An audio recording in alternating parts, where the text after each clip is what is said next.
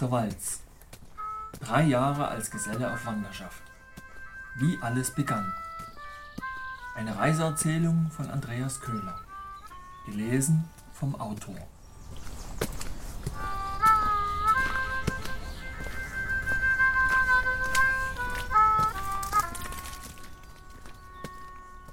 Zwanzigstes Kapitel Auf zu neuen Ufern Unbeirrt setzte die Zeit ihren Staffellauf fort, und in einem Kopf-an-Kopf-Rennen übergaben zeitgleich sowohl der Sonntag seinen Stab an den Montag, als auch der Juni den seinen an den Juli.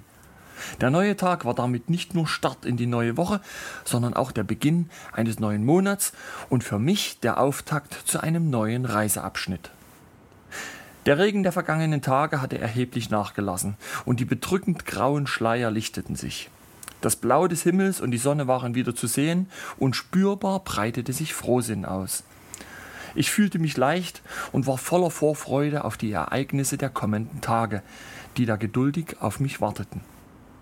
Schon einige Male hörte ich, dass es für einen Wandergesellen immer dann an der Zeit sei, weiterzuziehen, wenn die Nachbarn zu grüßen beginnen und die Hunde nicht mehr bellen.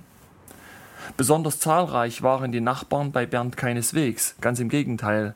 Es war eher eine sehr übersichtliche kleine Zahl an Nachbarn, die mir obendrein persönlich nie begegneten. Doch die drei Hunde auf Bernds Hof bellten schon recht lange nicht mehr. Die Zeit war also reif, die Vorbereitungen alle abgeschlossen und sämtliche Ampeln zeigten grün. Und dennoch entschieden wir uns, unseren Aufbruch um einen weiteren Tag zu verschieben. Einerseits wollte Christian unbedingt noch ein paar Erledigungen im Ort machen, andererseits wollten wir noch Bernds Bruder Harald einen Besuch abstatten. Der war aus unbekanntem Grund in der Vorwoche zusammengebrochen und ins Krankenhaus gebracht worden. Und da ich während all der Wochen meines Aufenthaltes auch mit ihm und seiner Familie Kontakt hatte, mochte ich nun auch wenigstens schauen, wie es ihm geht und mich von ihm verabschieden. Das musste einfach sein. Und wie er mir bestätigen konnte, ging es ihm auch schon wieder relativ gut, und über das Stück Kuchen, welches ich ihm statt Blumen mitbrachte, freute er sich. Am Dienstagvormittag brachen wir dann endlich auf. Die Zeiger der Uhr zeigten bereits kurz nach halb elf an. Das Wetter war großartig, viel zu schön zum Arbeiten, jedoch perfekt zum Reisen. Marion brachte uns mit dem Auto noch bis Engelskirchen und von da aus lenkten wir unsere Schritte nach Norden in Richtung Marienheide. Wir waren frohen Mutes und leichten Schrittes, richteten unsere Blicke nach vorn, hatten keine Eile und genossen den Augenblick. Und da ich ja nun auch meinen wunderschönen Stenz mit mir führen konnte, fühlte ich mich nicht nur gut, sondern auch komplett. Der glückliche Umstand, mit Christian nun auch einen erfahrenen Reisekameraden an meiner Seite zu haben, machte die Situation perfekt. Die Ortsgrenze lag noch ein kleines Stück vor uns. Da wurde unsere beschwingte Wanderung abrupt unterbrochen. Der Baron gabelte uns auf, einer von Christians ehemaligen Kollegen aus der Zeit, als er selbst hier in der Gegend arbeitete. Die Überraschung war gelungen, die Freude war groß und sehr gern setzten wir uns zu ihm ins Auto und begleiteten ihn zu seinem Reiseziel. Und das war Olpe. Genau genommen lag Olpe zwar nicht auf dem Weg, den wir wählten, noch nicht einmal die Richtung stimmte, doch das war uns in dem Moment relativ gleich. Das Wichtigste an unserer Reise war letztlich die Reise selbst. Die grobe Richtung Ostsee stimmte. Abwechselnd zu Fuß und per Anhalter zogen wir von Olpe über die Dörfer abermals nach Norden und kamen so Stück für Stück über Trollshagen und Lüdenscheid bis Hagen. Ein junger Türke stoppte seinen glanzlosen roten Kleinwagen neben uns und ließ uns einsteigen.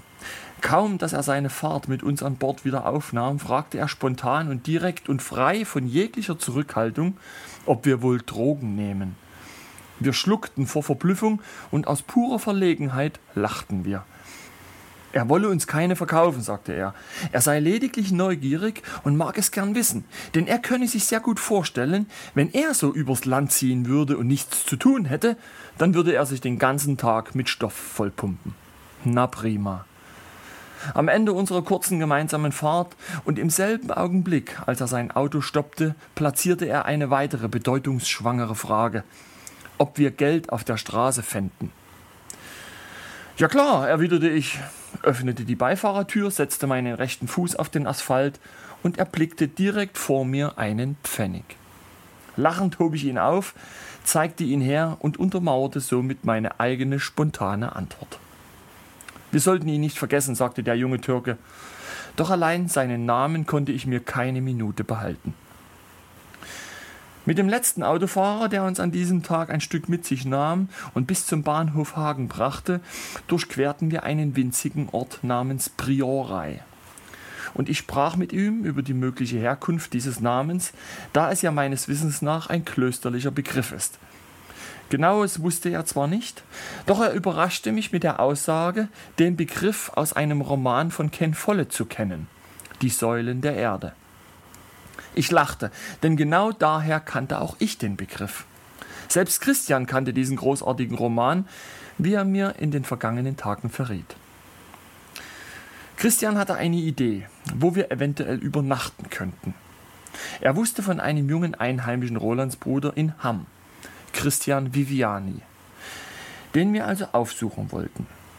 Da der Tag schon gut fortgeschritten war, entschlossen wir uns, den Zug nach Hamm zu nehmen auch wenn es allgemein verpönt war. Wir waren durstig und uns stand der Sinn nach einem Glas Cola. Und so steuerten wir gleich als erstes die Bahnhofskneipe an, wo wir in der verräucherten, schäbigen Düsternis eine unansehnliche, nur mehr lallende Wirtin vorfanden, die sich mit ihren einzigen drei gleichfalls sturzbesoffenen Gästen die Zeit vertrödelte. Alkoholfreie Getränke gäbe es keine, hörten wir sie sagen was ich im Moment auch gern glauben wollte. Vielleicht wollte sie ja nur einen Witz machen, was ihr in ihrem Zustand aber kaum gelang. Und weil wir weder lachten noch anderweitig darauf eingingen, erhielten wir wenige Augenblicke später doch, worum wir gebeten hatten. Wir zahlten, tranken aus und gingen zurück ins Licht, wo wir uns wenig später tatsächlich mit Christian Viviani trafen. Dieser lud uns auf ein Abendessen zum Griechen ein und ließ uns auch die Nacht bei sich schlafen. Und weil er selbst nun einer regelmäßigen Arbeit nachging und für ihn die Nacht recht früh endete, ließen wir auch den Abend nicht übermäßig lang werden und beschlossen damit unseren ersten Reisetag und den 2. Juli 1996.